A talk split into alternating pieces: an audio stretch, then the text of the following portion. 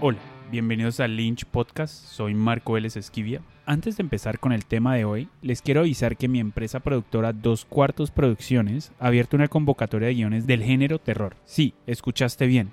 Estamos buscando guiones de largometraje para producir y solo estamos buscando de este género. En Dos Cuartos Producciones creemos que los guiones son para ser producidos y no para estar en un círculo vicioso eterno de laboratorios, encuentros y mercados para luego ser encajonados o para estar en una carpeta en tu Google Drive. Nosotros creemos en la posibilidad de crear una verdadera industria cinematográfica en Colombia y para eso tenemos que empezar con los guionistas. Queremos incentivar realmente el género del horror, ya que muchos de los estímulos, laboratorios, encuentros y mercados han dejado este gran género a un lado. Y sobre este género se han creado grandes empresas, se han formado grandes talentos y se ha generado una verdadera industria.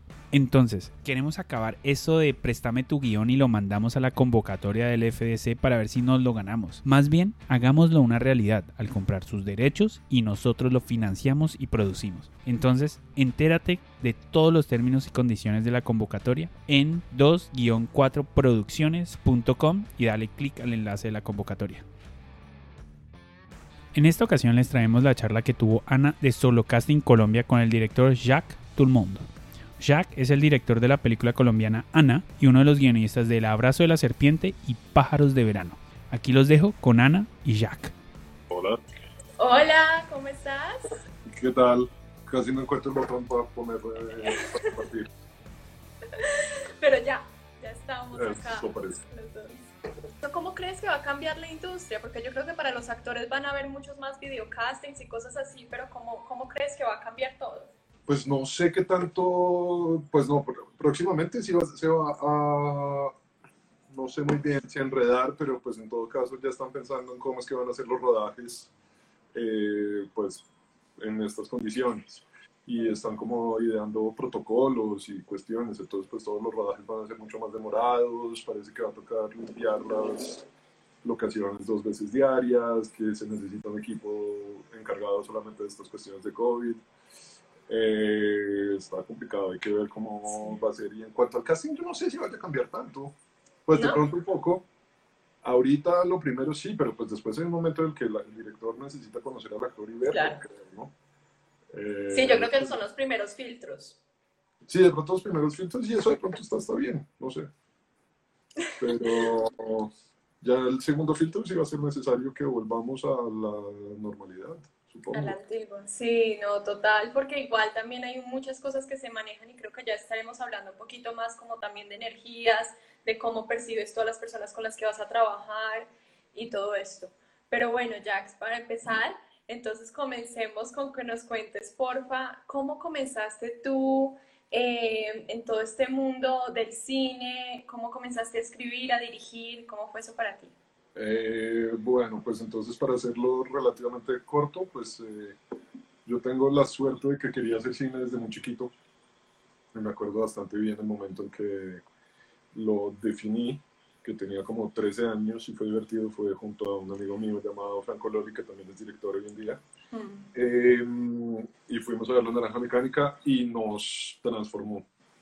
Wow. Y este fin de semana entonces estuvimos viendo la, pues eso, en ese momento, igual en los noventas, pues, mediados de los noventas, eh, pues había un cineclub llamado El Muro y pues estuvimos yendo asiduamente durante unos años allá y mi plan era mm, estudiar cine y me fui a Francia con esa intención, me presenté a la FEMIS, que es la escuela pública de cine allá, que es un concurso bien complicado en el cual hay eh, 3.000 candidatos para seis puestos en dirección.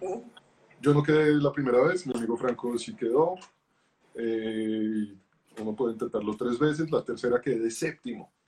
Y yo no sé si es mi memoria poética o si es eh, real, pero pues en un momento incluso pues yo estaba el primero en la, línea de- en la lista de espera y hubo una chica que la habían recibido también en el NYU y entonces ella eh, pues como que me estaba dudando, yo fui a dejar los papeles entonces en esta escuela y cuando fui me dijeron no, esta chica se arrepintió y sí se va a quedar. Eh, y ese mismo día, pues eso es mi recuerdo, que no sé si es poético, fui a McDonald's a pedir trabajo y no me lo dieron. Eh, pero entonces, pues ahí como que igual fue bastante complicado porque además para entrar, pues es un concurso que se extiende como seis meses y, Mm. eh, pues sí, pues es difícil. Y estaba como bastante decepcionado, pero pues mi reflexión un poco, pues lo que es importante no es forzosamente estudiar, ¿no? Igual, lo que iba a decir antes es que para entrar al concurso se necesita dos años de estudios previos. Entonces yo hice un, estudios de literatura y pues en ese momento me dije que lo importante si quiero hacer cine es empezar a hacerlo. Y por casualidades de la vida trabajé, pues conocí a una directora que estaba haciendo una película eh, con actores colombianos que quería que fueran no profesionales y me mostró un poco el casting que llevaba y eran un montón de, pues había como bolivianos, ecuatorianos, chilenos que le se estaban haciendo pasar por colombianos y para ella era como importante eso. Entonces eh, me contrató y yo la acompañé durante toda esa peli nos entendimos muy bien. Y era una peli bastante grande que se llama Aquí Vino. La película no es muy buena, pero se llama Atención, colombianos trabajando en español. eh, que fue, pues así, ese fue el título con el que llegó aquí, que estaba protagonizada por Cabal Bouquet, con una aparición especial de Hugh Grant, como que era una peli bastante grande. eh, y pues yo hice todo el casting de los actores no profesionales y después me quedé con ellos haciendo una especie de coaching o no sé, pues como un acompañamiento y al mismo tiempo encargándome de diferentes aspectos. Y pues me entendí súper bien con la directora, que me cogieron entonces ahí como tercero de dirección y me mantuvieron hasta la postproducción, donde me encargué también de toda la, pues, eh, como de toda la posincronización y de cosas logísticas que tenían que ver con los colombianos y fue un poquito asistente de ella, bueno, y pues fue, esa fue mi escuela en realidad, porque me permitió pues estar en un Wow. largometraje de ese tamaño, pues desde el comienzo hasta el final. Y a partir de eso, pues empecé a trabajar como asistente de dirección. Eh, en las películas, pues en la FEMIS, digamos que como estaba mi amigo Franco ahí, pues había otros directores y demás, y empecé a trabajar con ellos como asistente de dirección. Y durante cinco años en Francia estuve trabajando, pues de asistente. Eh, y lo que hacía es que trabajaba los fines de semana en películas gratis y me regalaba. Y pues entre semana, pues trabajaba en todos los trabajos de mierda que quieran. Yo los vendí panes en el metro, eh, trabajé en un circo. eh, No. Sí, fui trastero, medio obrero, bueno. Y por ese tiempo, pues por esos tiempos también conocí a Harold Trompetero, que me, pues que me propuso, había un doble plan. Él quería hacer una película que en ese momento era Riverside, eh, y entonces me propuso que yo participara en ella, y entonces ahí fui gaffer, slash asistente de dirección, slash asistente de producción en sus ratos libres. Pues que igual era un plan sote porque era una película en Nueva York que me llevaban, yo estaba viviendo en París y me llevaban allá. Pues, Eh, Pues buen plan, ¿no? Hice eso y la idea es que pues también nos entendimos muy bien y pues yo tenía mis planes de escribir y demás y él me propuso que me iba, él estaba en ese momento en una lógica como de producir películas a muy bajo costo y me propuso que pues la propuesta era que él me iba a producir una película. Pero en Riverside como que tuvo sobrecostos o no sé en realidad si es que el guion no le gustó, qué fue lo que pasó, pero pues al fin no lo pudo hacer y pues no lo pudo producir y yo decidí pues ya que estaba escrito pues tratar de hacerlo yo y entonces me lancé a hacer mi primer largo pues con un equipo de tres personas eh, y con una cámara chiquitica y Wow. de la escuela eh, a hacer un largo que eh, bueno ya hoy 12 años más tarde me cuesta un poquitico verlo el otro día traté y no pude llegar hasta el final pero pues, no sé no sé si está muy mal o qué pero pues por lo menos hicimos una una peli, me endeudé, me prestaron plata, me ayudó un poco mi familia y pues hicimos ese largo. El tema es que no había ningún, pues como eso no se improvisa, yo no soy productor y no Mm. firmé un solo papel de nada. Y Ah, por diferentes temas legales la película no puede salir. Básicamente sale y me meten a mí preso, pues no preso, pero me tocaría pagar multas por derechos, pues por diferentes derechos y porque en ese momento salió una ley en Francia que decía que cualquier trabajo gratuito se consideraba trabajo al negro, pues trabajo no declarado. Entonces, pues, eh, ahí, pues me sirvió, la, enseñanza fue increíble y pues aprendí realmente como haciendo yo una película y llevándola desde el comienzo hasta el final. Eh, tuvo un par de, fue un par de festivales y tuvo un par de proyecciones, pero no más. Eh, en ese tiempo donde además todavía era más complicado, estábamos en el paso entre el cine y el digital. Eh, y después, eh, cuando terminé la película o cuando la estaba finalizando, el trompetero me volvió a llamar para que participara de, pues y me propuso que fuera segunda dirección en una gran película llamada Muertos de Susto. Y entonces pues me vine a Colombia a hacer eso y pues bueno, el parche fue divertido, no que sea una gran obra maestra para nada, pero pues tampoco pretendía hacerlo. Y ahí empecé a conocer gente y eh, después me propusieron ya como asistente hacer los viajes del viento y después la sociedad del semáforo y estoy trabajando como durante 10 años como asistente de dirección, de un poquito menos, como 8 años. Eh, y pues ahí pues fui conociendo gente mientras tanto iba escribiendo mi, mi película, Ana, que esa sí se demoró 10 años en hacerse y después eh, me propusieron escribir la pues coescribir El abrazo de la serpiente y eso fue como en paralelo con el, eh, pues con mi película y pues ahí fue que empecé. wow. Ahí, vamos. Qué recorrido y qué montón de anécdotas y cositas que yo creo que eso, eso es lo lindo del arte, que nunca es como un, mm. paso a paso de cómo llegar a algo, sino que cada historia es un mundo completamente diferente. Sí, aunque yo creo que igual se había un camino, ¿no? Y es que ese sí es el tema. Lo que pasa es que es bien complicado entrar en todo esto. ¿no? y es un tema de perseverancia y de tener un poquito, pues muchas veces dicen que es una cuestión de suerte, pero yo no creo en eso, creo que es más, uno llama a la suerte y es de que aparecen las oportunidades y pues atreverse a cogerlas, y, pero sí, sí había un objetivo para mí que siempre era pues dirigir. Claro. Y, y durante ese tiempo especialmente, o bueno, no sé, de pronto después, cuando te dicen no en la universidad, cuando quedas de séptimo, ¿Tuviste alguna duda? ¿En algún momento sentiste como, ¿será que sí? ¿Será que no? ¿Mejor me dedico a otra cosa? ¿O siempre lo tuviste súper claro? No, pues obviamente tú dudas, pero es que siempre había como mensajes, eh, mensajes ambiguos. ¿No? Entonces no me reciben a la escuela, pero al mismo tiempo que, o quedo de séptimo sobre 3.000. No está tan mal tampoco.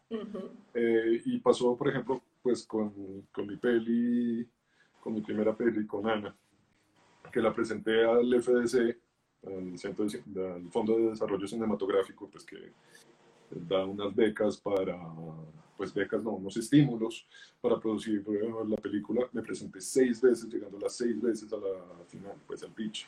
Oh. Eh, y siempre era como, casi te lo damos, pero no.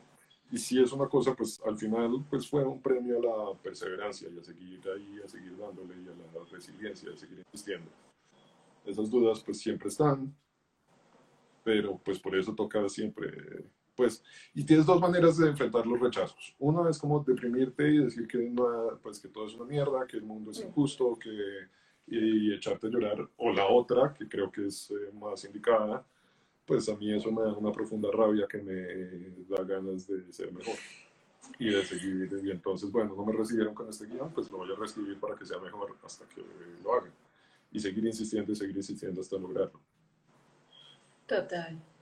Bueno, cada artista tiene como una voz y un estilo y hay un recorrido para encontrarlo. ¿Tú sientes que tú ya encontraste tu estilo, tu voz, eh, tu forma de hacerlo o te gusta siempre explorar con cosas diferentes? No sé si he encontrado mi voz, pues sí me doy, me doy cuenta que hay algunas cosas que son, eh, pues que son recurrentes en las cosas que me interesan o que escribo o que dirijo, pues que me seducen pero pueden ser muy, muy variadas. Eh, pues lo que pasa es que también he tenido una suerte que, pues bueno, pasan cosas como que, no sé, de pronto soy, mi recorrido es más conocido por estas pelis como El abrazo del septiembre, como Pájaros de verano, que tienen una cosa como más de género, pues de género y como una trama histórica y demás. Eh, pero me he descubierto que me, pues he descubierto también que me gusta mucho la comedia, por ejemplo. Pues mm. comedia negra, no sé si la mejor manera de definirla es inteligente, pero como ese tipo, eso, como las películas de los hermanos Cohen, por ejemplo, hice una serie para Studio Plus con ese género que es completamente distinto a lo que tú ves, pues a lo que yo había hecho antes. Y eso me interesa un montón, pero pues también pues hice una película de drama total, como es mi película, pues como es Ana.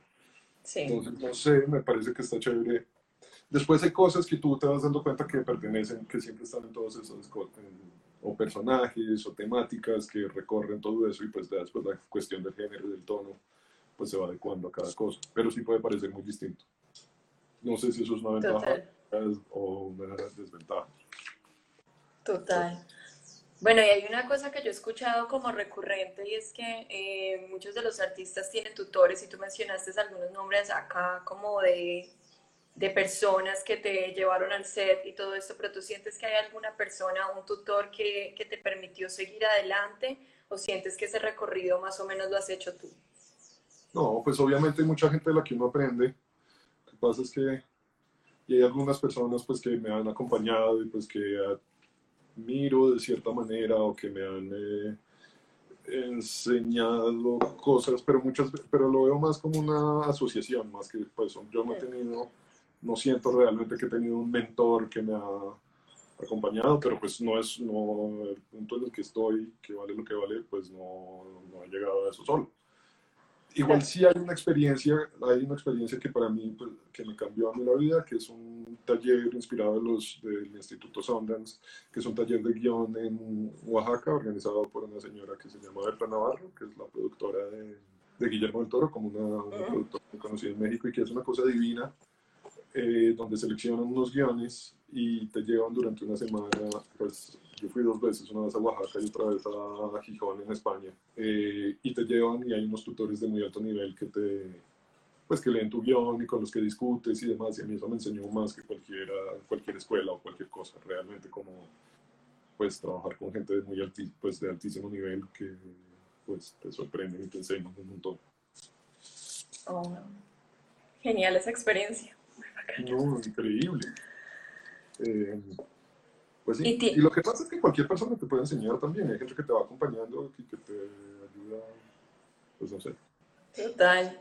Bueno, y tiene, ¿cómo es tu relación con los actores? ¿Cómo es el trabajo con los actores una vez están en set? ¿Cómo sientes que, que es tu comunicación con actores y actrices? Pues dos cosas. Lo primero es que he descubierto en los últimos tiempos que cuando trabajas con buenos actores, igual, con buenos, como que las mismas herramientas que tú mueves como guionista, como director, como actor o como editor, pues son un poco las mismas. Puede que el medio, que el medio con el que trabajas cambie, pero nosotros cuatro o esas cuatro funciones pues, eh, o trabajos tienen la función de transmitir la historia, de contar. Son realmente los grandes narradores de, dentro de un equipo de, de rodaje. Entonces, pues es como vital que ellos tengan el máximo de información y cuando trabajas con buenos, es que ese es también el tema, pero cuando trabajas con buenos actores es una alegría y una dicha increíble. Y a mí me parece como director que la principal, pues la principal función del director es dirigir a los actores. Y a mí me encanta y me parece es el mejor plan de, el mejor plan de todos. Entonces, pues... Eh, por eso creo que mi relación como director con ellos es relativamente cercana, no sé, pues ya es un trabajo pues que es más, pues que a mí me estimula un montón y que me parece súper interesante. Bueno, y cinco cosas que todo actor y toda actriz debería saber antes de entrar al set contigo. O sea, cosas específicas que a ti te importen demasiado. No, pues yo creo, no sé si son, pues es que no sé si uno pueda poner así unas reglas de, así, pero lo que sí creo que es importante es primero saber que no hay, pues, no hay bien y mal, ¿no? Y que realmente lo que estás haciendo es, estamos buscando juntos. Y ojalá tengamos el tiempo para buscar y experimentar todo lo que queramos y tus ideas, eh, pues puede que funcione o puede que no. Igual como las mías. Yo no sé, hay directores que dicen que saben exactamente lo que están buscando. Pues muy bien, yo no funciono de esa manera, yo no sé. Yo en más bien muchas veces tengo una idea, pero no sé exactamente hacia dónde, pues cómo llevarla. Lo otro que hay que pensar es que no estás buscando, pues, se está buscando un resultado. Eh, se está, pues yo estoy buscando un resultado del que no estoy completamente convencido. Hay otras opciones que pueden llegar a funcionar. Pero lo que es interesante es también el proceso. Y que muchas veces voy a repetir algunas tomas, no porque, o voy a dar una indicación que creo que se va a reflejar en dos tomas más, en dos tomas después. Es decir, por dar el ejemplo más bobo, eh, si necesito entonces que la actriz esté afectada en una escena o esté contenida, de pronto voy a necesitar, voy a hacer una toma en la cual ella realmente se rompa y yo para usar la toma siguiente y para estar en la toma siguiente. Lo otro, lo que sí es muy importante y es tan complicado aquí en Colombia es como tener, tengo un amigo que dice que el set es un templo sagrado, eh, pero es mantener la disciplina, el silencio, estar tranqui, ser como rigurosos. Igual eso depende de las escenas. Si estamos haciendo una escena de, fiesta, de pronto no están grabadas. Pero cuando son escenas íntimas también como concentrarse. Y es que muchas veces, pues yo entiendo que muchas, pues actuar es una cosa muy complicada y se necesita concentración. Es como un, dos, tres, ya tienes que estar listo para llorar o para reír o para lo que sea. Pues yo no sé cómo lo hacen, pero que sí no funciona. Y por eso la mayoría de veces no funciona, porque no, eh, se está, no se está dando el tiempo y la concentración para, para lograrlo.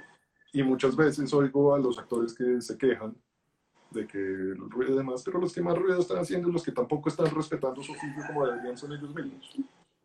Total muchas veces donde puedo pasar por ogro, pero pues donde me toca eh, regañar porque pues porque no, no, es un momento, si estamos en una escena dramática, no es el momento para echar chistes, y más bien conservemos aquí y mantengamos esta energía. Em, y lo otro, pero también es que es muy complicado, yo le doy la regla y siempre es una pelea con el equipo, pues una pelea no, yo trato también de no pelear, pero digamos que es un factor de tensión con el equipo en el que yo exijo que nadie le hable a los actores. Pues digo, obvio que les pueden hablar, pero lo que quiero es que no les den indicaciones. No quiero que el fotógrafo nunca les diga, siéntate por aquí, ni que el ingeniero de sonido venga a decirles que habla más duro, ni el utilero, ayúdame con esta vuelta o ayúdame con esta otra. Igual eso es muy, pero pues justamente porque yo que necesito también es como que ellos lleguen también a las conclusiones de sus, eh, pues, ¿por qué hacen cualquier acción? ¿Por qué se van a parar en este lugar en vez de en este? Mm. Y yo voy a tratar de traducirlo, de buscar una motivación del personaje por la cual se tiene que parar. Así yo esté buscando, así el director de foto y yo estemos de acuerdo en que el mejor plano va a ser cuando ella llegue, cuando el actor o la actriz llegue a este punto. Y pues es lo que trato de hacer. Lo que pasa es que es muy complicado también con, el, con la indisciplina y la falta de respeto que tenemos muchas veces aquí en Colombia, tanto por nuestro oficio como por el de los otros. Eh, y me ha sorprendido, pues me sorprendió mucho en una serie en la que estuve, donde eso no se respetaba. A pesar de que yo lo dijera, entonces no es que no lo dejaran de hacer, sino que iban y lo decían por detrás y le decían al actor o a la actriz este tipo de cosas. Y el problema es que me entero después. Y después entiendo viendo las imágenes por qué no está funcionando. Mm. Y eso, pues, eso es muy importante con los actores profesionales, pero incluso también con los actores no profesionales. Pero hay cosas que deberían exigir también los actores. Eh, por ejemplo, pues que los gringos siempre exigen, por ejemplo, que les destapen el campo de mirada. Es muy complicado si yo estoy actuando frente a otra persona que está aquí y detrás tengo al director y tengo 50 personas que van a estar moviéndose, hablando, diciendo.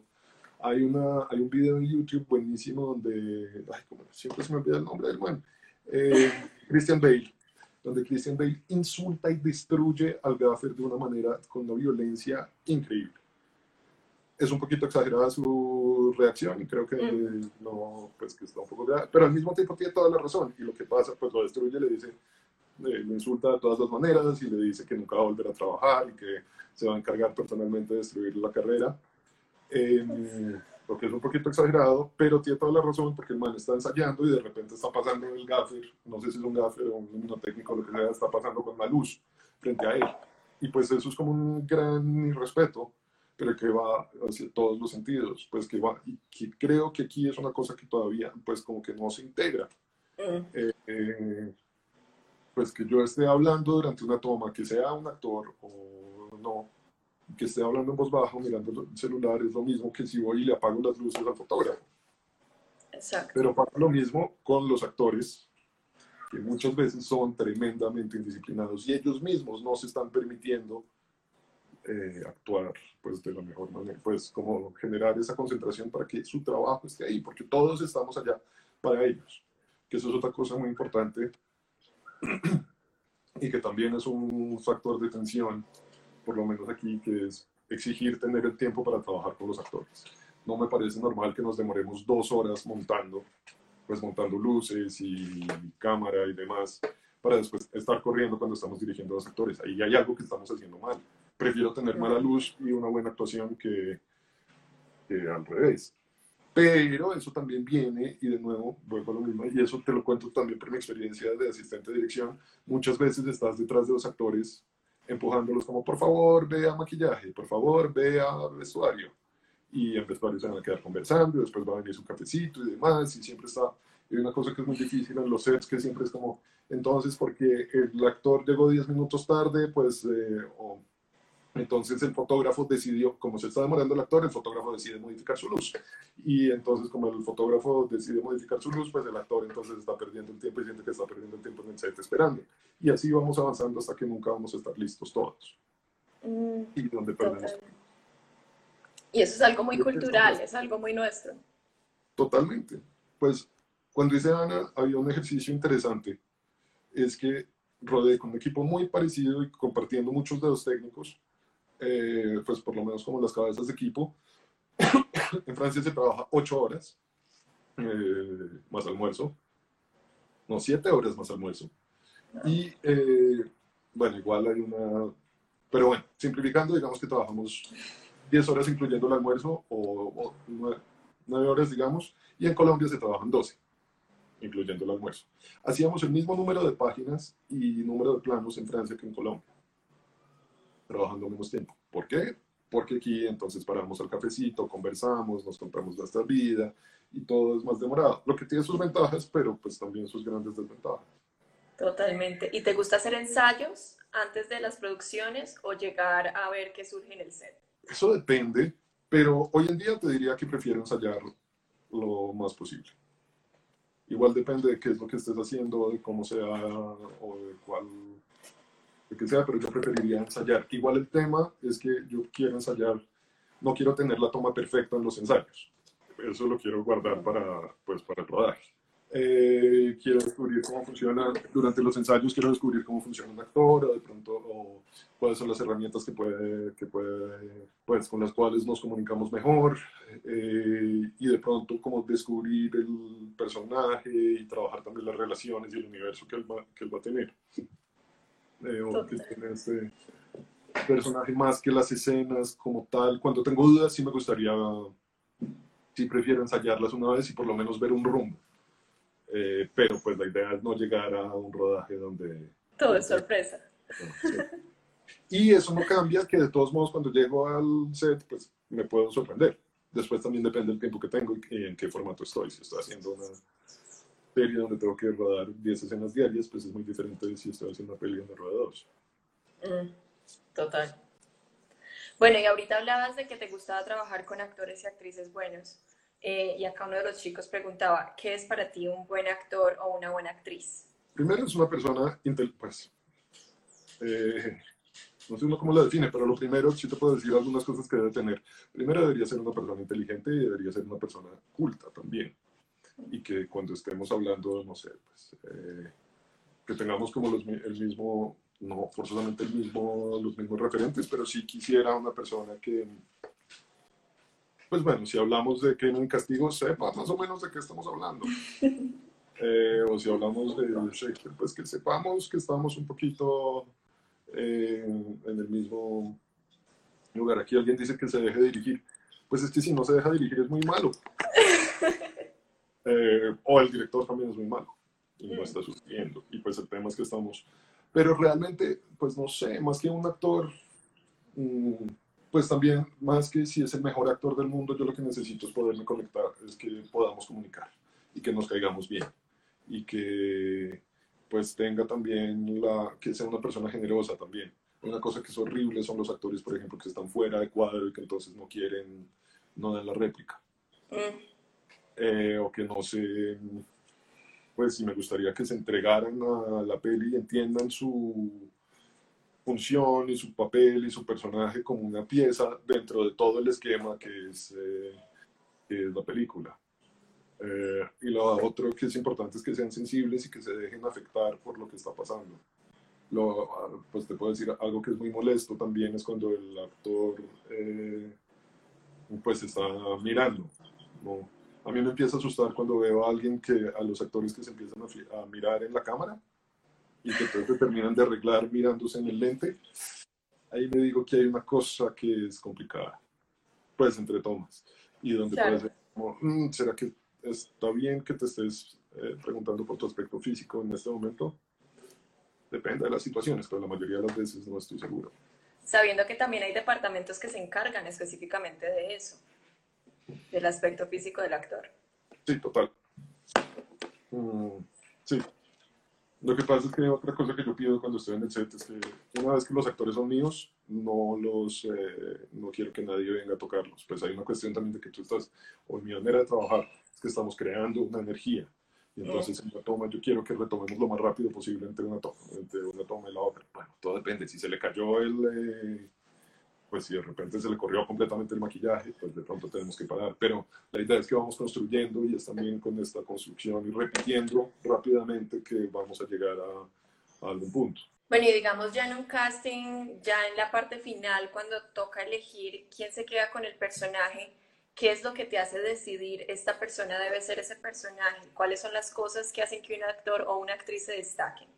Lo primero es que tenga carisma, o que sea, es decir, que cuando lo filmas, pues que a mí me den ganas de filmarlo y que me interese. Y eso pasa mucho si pones, eh, o lo puedes ver en fotos, hay algunas veces tomas fotos y de repente hay una persona a la cual te vas a mirar. Eh, pues eso es lo primero, pero después es sobre todo que corresponda al personaje, eh, pues físicamente o que aporte algunas cosas que, que yo estoy buscando y sobre todo que nos entendamos bien que nos entendamos bien y que los dos estemos dispuestos a buscar, a buscar juntos y que nos queremos embarcar entonces en esta aventura, en esta aventura juntos. Después hay otros factores que empiezan a entrar y el tema es después también para quién estás trabajando.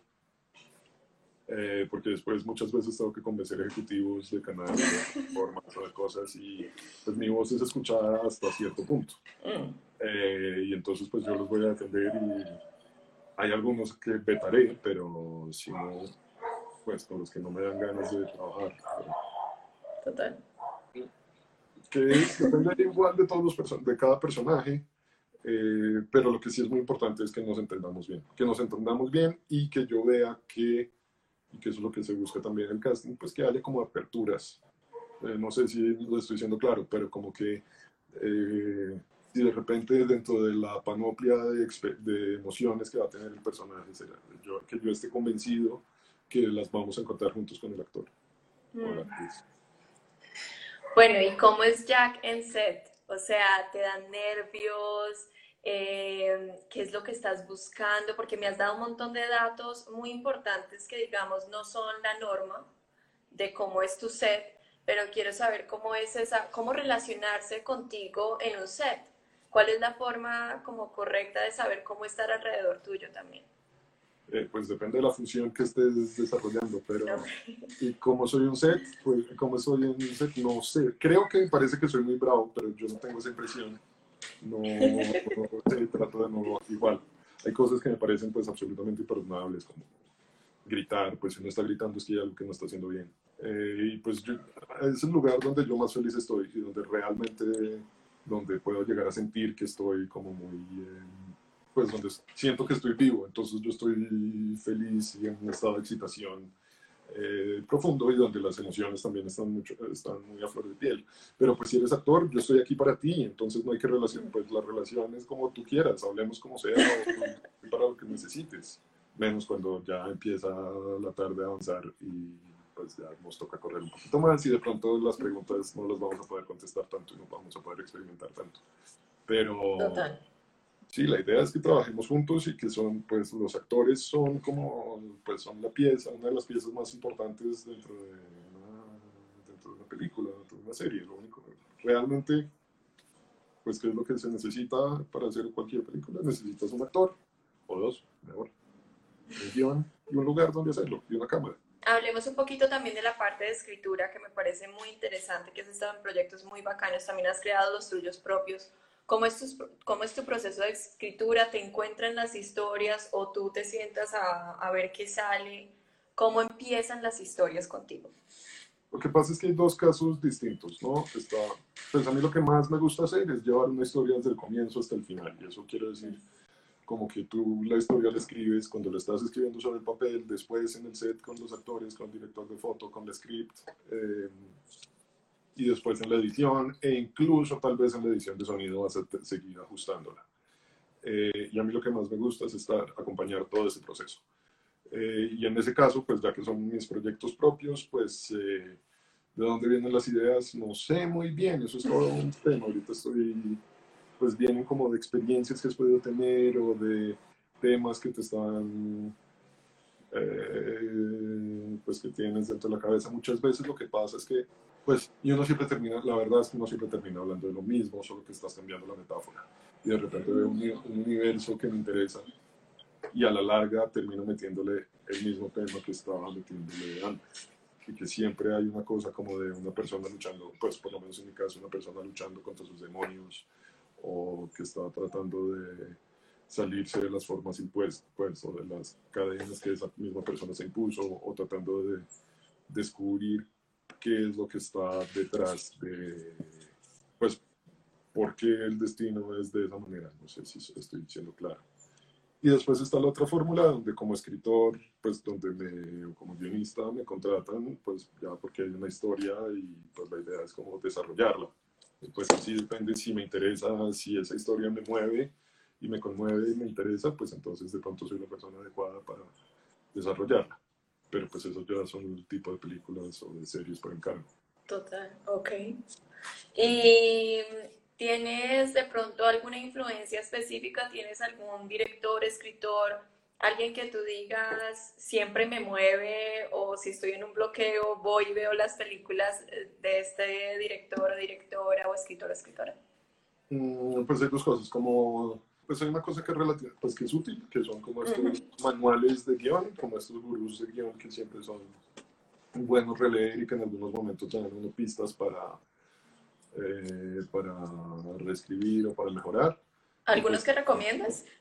Pues sí, perdón por lo ñoño, pero la poética de Aristóteles, eh, que son además 80 páginas y que todo el mundo que trabaja en esto se lo debería haber leído, incluyendo a los actores. Eh, pero todos los técnicos, todo el mundo debería conocerlo. Después, eh, y después está Story de McKee, de Robert McKee, y después hay un par de libros que, que, ya me parecen menos interesantes, pero pues que están... Hay uno que se llama Anatomía de la Historia de John Truby, T-R-V-Y, y eh, La Anatomía del Guión. Bueno, y el de ya me confundí entre los nombres. el guion o la historia, no sé, bueno de Seatfield. Mm, y en cuanto a directores que me emocionen un montón y que me entusiasmen un montón ver todo lo que hacen, pues está Casabets por un lado y Scorsese, que sí son como pues unos genios increíbles. Eh, particularmente Scorsese porque logra una cosa, pues como que logra ser transversal entre eh, una película muy inteligente en la que realmente muy bien puesta en escena, como muy bien técnicamente a todos los niveles y al mismo tiempo muy accesible. Que el problema que tiene un poquito Casabets, que nos, pues, es como que una escena de ese es increíble, pero una escena tras otra escena tras otra escena se torna, se, llega, se puede llegar a tornar un poco pesado. Ok. Eh, ¿Y hay algo como que tú digas es tu más grande sueño, porque sé que has ido logrando algunos y que, digamos, en este momento tienes un nombre con el que muchos sueñan, pero ¿cómo ves tu carrera a futuro? Pongámosle en los próximos cinco años. No, pues a mí lo que mi sueño sería poder trabajar todo el tiempo. Y realmente es que este es el tema de nuestras carreras y de nuestros oficios, es que pues toca luchar para poder trabajar. Y mi sueño sí sería ese, es poder estar como...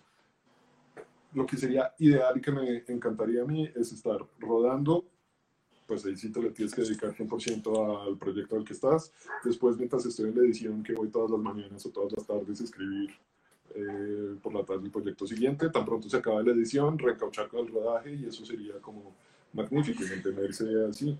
Y ojalá pues que esas películas las vea la gente me interesen. Pues eso, ese es el, esa es la recompensa, y vivir con eso y pues eh, también como mi gran sueño es de pronto decirme, sí, eh, probablemente, no sé, irme a España y trabajar también. Hay una gente con la que uno va como, pues, como que en este recorrido vas encontrando amigos y sociedades y amores con los que quieres seguir trabajando y que quieres seguir desarrollando. Y eso es lo que a mí más me inspira, por ejemplo, de Casabets, es eso, es que podía justamente avanzar con un grupo de amigos que me acompañaban desde el comienzo y, pues muchas veces con los mismos actores o bueno, algunas veces intervenían unos nuevos, pero como esta cosa de, de, no sé si tribu, pero por lo menos este parche de gente que nos reunimos para crear juntos eh, y ese pues sería mi sueño y como con ese grupo de personas poder crear todo el tiempo, eso sería ya lo máximo. Bueno, y hay una cosa y es que, digamos, con mis amigos que no son del medio, yo les digo, wow, me acabo de ver esta película colombiana increíble, ¿por qué no se la van a ver? Y dicen, no, yo no voy a ver cine colombiano, es muy malo. ¿Cómo podemos lograr para cambiar la percepción del público, para que lleguen a ver todas estas propuestas que son muy interesantes, eh, que son diferentes a, digamos, unas comedias que se manejan todos los años? pero hay unas propuestas independientes muy lindas en el cine colombiano y que no se ven. ¿Cómo podemos empezar a manejar eh, los públicos para que comiencen a ver su propio cine? La primera cosa es empezar a hacer mejor cine. Porque no quiero, pues igual, yo también tengo películas y he hecho películas muy malas, pero sí hay una tendencia que muchas pelis no están pensando, no, pues ahí no funcionan a muchos niveles y no son muy accesibles también. Pero no es el caso de todas, hay unas en realidad, y pues que salen unas pelis muy chéveres y muy buenas, pero el problema que tenemos nosotros aquí es que un problema tan grande como que realmente es que en Colombia tenemos un serio problema y es que no nos miramos y no nos reflejamos. Eh, no, no, podemos reflejarnos y ese ha sido nuestro gran problema. No tenemos historias. Eh, tú sabes que de los siete primeros largometrajes que se hicieron en Colombia desapareció la mitad es como si hubiera desaparecido toda la obra de Méliès y de los Lumière en Francia. Eh, de, desde, eso me contaba Luis Ospina, desde el nacimiento del cine en Colombia hasta 1948 hay 40 horas de material filmado colombiano. Eso es lo que hay. No es nada. Nosotros nunca, nunca queremos vernos a nosotros mismos y probablemente es por eso que llevamos 200 años de guerra para los optimistas. Eh, y siento que no, pues como que no nos queremos ver a nosotros mismos. Y sería tan importante, estamos en un contexto que además ya no está funcionando muy bien, pero con toda la discrepancia que iba a llegar, pues era un gran momento para que empezáramos a mirarnos y a preguntarnos pues qué, quiénes somos y entender también qué es lo que pasa del otro lado. Pero eso es una cosa que deberíamos cambiar cada uno de nosotros y tratar de interesarnos un poquito más por lo que está pasando aquí a 10 kilómetros en vez de, de tener que ir tan, tan lejos, ¿no? Como, no sé, eh, yo, eh, yo crecí en el centro y me sorprendía un montón que pues fui a Ciudad Bolívar, que quedaba a 5 kilómetros de mi casa, me demoré en ir allá 18 años. Y cuando llegué allá a hablar con la gente, ellos tenían el mismo miedo que yo de ir al centro. Entonces ahí hay una cosa que no está funcionando. Y por eso es tan importante el cine.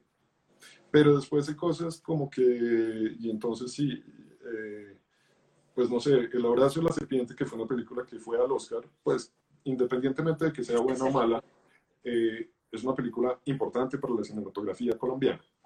Y hizo 500 mil espectadores. Al mismo tiempo estaba eh, Rápido y Furioso 6, 7, 8, no sé cuál, que hizo 4 millones. Ahí de nuevo no estamos haciendo los esfuerzos que deberíamos. Pero pues igual, es muy fácil echar la culpa a la gente. Creo que también hay una responsabilidad de los creadores y hay una responsabilidad también del sistema que no funciona. Eh, cuando yo hago la promoción de una película, estoy luchando para tener un tropezón, un afiche de 6 metros en un cine. Y después y estoy feliz porque lo pude poner en Andino, en mi centro, o en Gran Estación, que es una buena sala, o en Plaza de las Américas, pero después voy justo al lado a Olímpica, o a Carulla, donde sea, y hay una góndola entera de Batman versus Superman, o de X-Men, o de lo que sea. Y es que el tema es que eh, el presupuesto que tiene un blockbuster de Estados Unidos eh, para la promoción es el mismo que yo tengo para, la, el presupuesto que tienen ellos para la promoción llega a ser el mismo que yo tengo para toda la producción de mi peli. Entonces estamos en... Y si a mí me dieran ese presupuesto para mi película, no estoy seguro que podría pagarlo. Entonces el tema también que tenemos y que hay que reflexionar es tratar de ponernos, no podemos estar en competencia contra Hollywood. Y mientras estemos en competencia contra ellos vamos a perder. Entonces nos tenemos que diferenciar.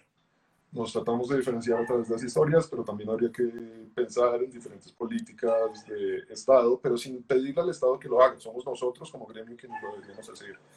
Y buscar algún tipo de cuota de pantalla. O, bueno, no sé si eso vaya a funcionar en un país tan neoliberal, neoliberal como Colombia, pero de pronto podemos buscar eh, sistemas que existen en Argentina, como las salas de arte y ensayo, como buscar nuestro nicho y empezar a explotarlo. Por eso son tan importantes y tan válidas salas como Tonalá o como la Cámara de Comercio de Pereira o el, Museo de Arte Moderno de, de, Medellín, como todas esas las alternas, habría que, a mi juicio, habría que fortalecerlas y, y bueno. Pero entonces tenemos que tocar el tema a tres niveles. Uno, desde los creadores que deberíamos ser más accesibles, pues no sé si más accesibles, pero que hay un esfuerzo que podríamos hacer más grande y dejar un poquito de lado el ego y también tratar de pensar en quién le estamos eh, tratando de hablar. Por otra parte, hay una cosa como de educación y pues nosotros también como sociedad, porque si te pregunto cuál fue la última, la última vez que fuiste a ver el cine colombiano, cuál fue la última película que, bueno, no, te estoy poniendo a ti, pero, pero hace como seis meses que no voy. Yo fui a solo por vos, entonces, hace poquito. Pero entonces nosotros tenemos que empezar eso también. Y pensar todos juntos como gremio cómo fortalecemos la promoción y la difusión de nuestras películas. No, yo te lo pregunto porque cuando yo estaba estudiando, yo estudié en Missouri y mi profesor de historia del cine eh, se había visto un montón de películas colombianas que me las preguntaba porque yo era colombiana y yo era, no tengo ni idea, o sea, yo chiquita no crecí yendo a ver ese cine. Eh, joven tampoco, no me interesaba. Yo juraba que todas las películas colombianas eran solamente el paseo. O sea, eso era como la percepción que yo tenía. Y fue ese profesor quien me obligó a ver las distintas películas. O sea, en Missouri, en la mitad de la nada, entonces tampoco es, digamos, creo que también falta curiosidad por ver incluso de las personas que estamos en el gremio. Totalmente. Eso y al mismo tiempo que son muy complicadas de conseguir. Y que, pues, eh, no, pero incluso hoy en día, pero pues películas de los 70 colombianas, pues, ¿de dónde las sacamos?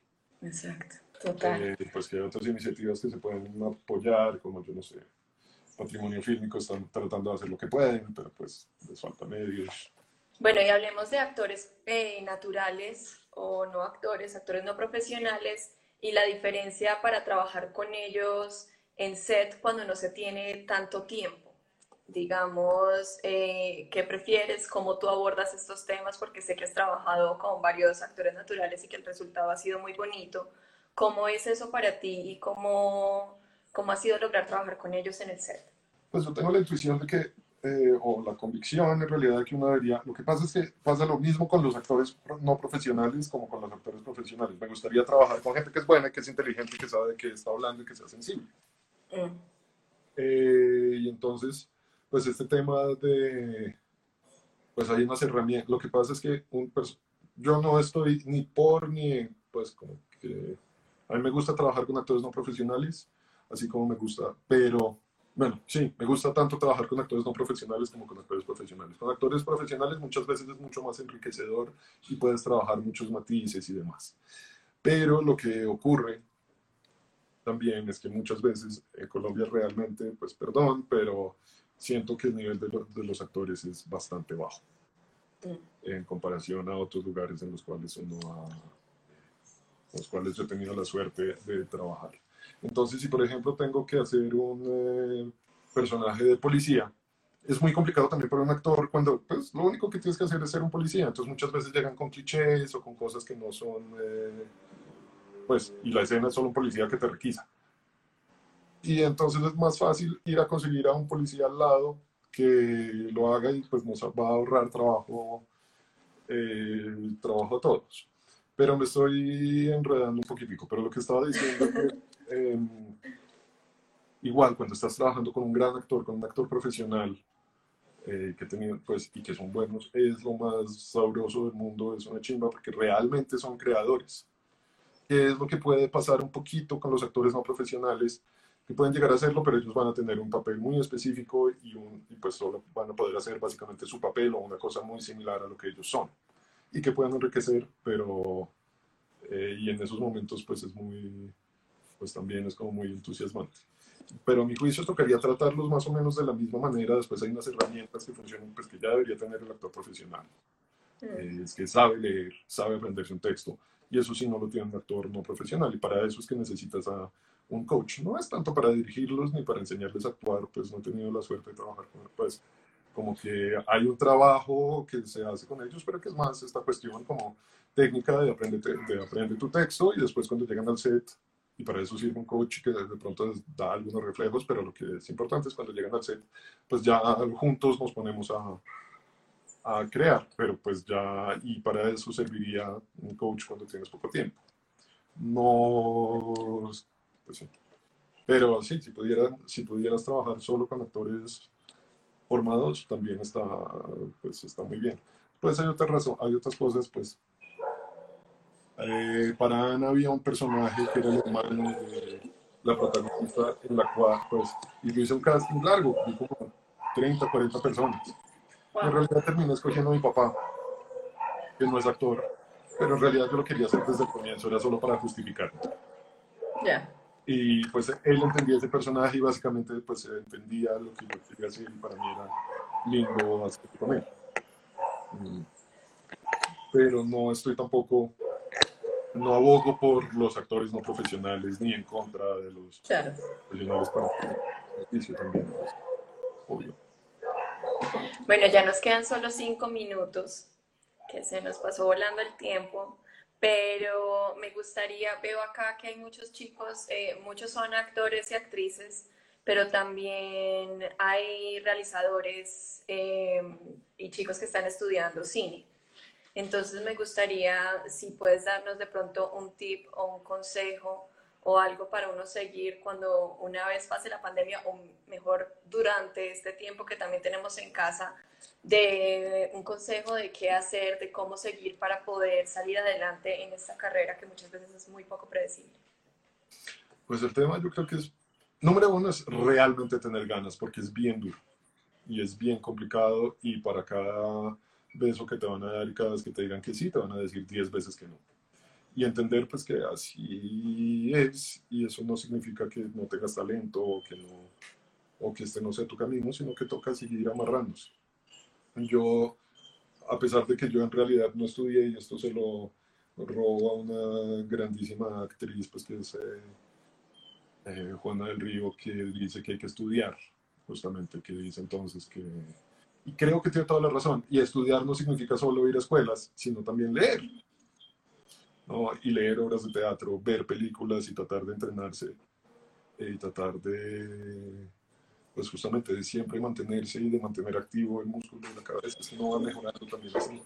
Entre más actúes, mejor vas a hacer, entre más escribas, más vas, pues más vas a, pues mejor vas a hacer también, entre más dirijas. Entonces, pues yo sé que es complicado en este momento, pero toca tratar de encontrar también dónde se puede hacer. Yo creo que siempre hay que tratar de hacer y avanzar haciéndolo. Pues sí, hacer realmente es estudiar y hacer, pensar en lo que acabo de hacer, hacer este ejercicio con mi amigo actor, o ir al teatro, pues ir al teatro, ir al cine, ver pelis, o incluso montar escenas juntos en un salón, y ahí con eso se puede aprender un montón.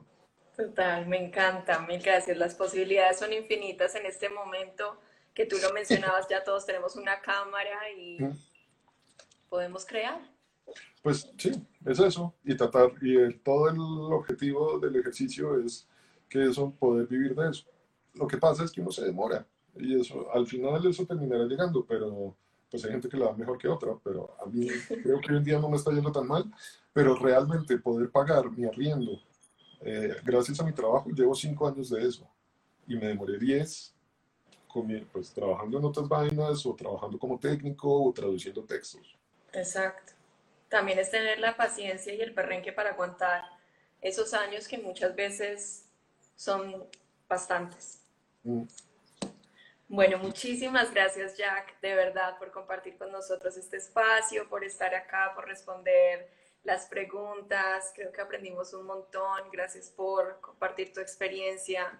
Eh, realmente te lo agradezco desde el alma porque al menos yo aprendí un montón y y sé que, que, los chicos también, porque ahí estaban mandando mensajitos de agradecimiento. Entonces, mil, mil gracias.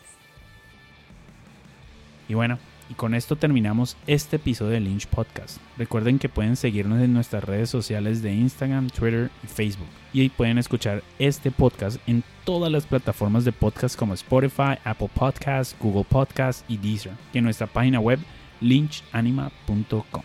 Mi nombre es Marco Vélez Esquivia. See you, amigo.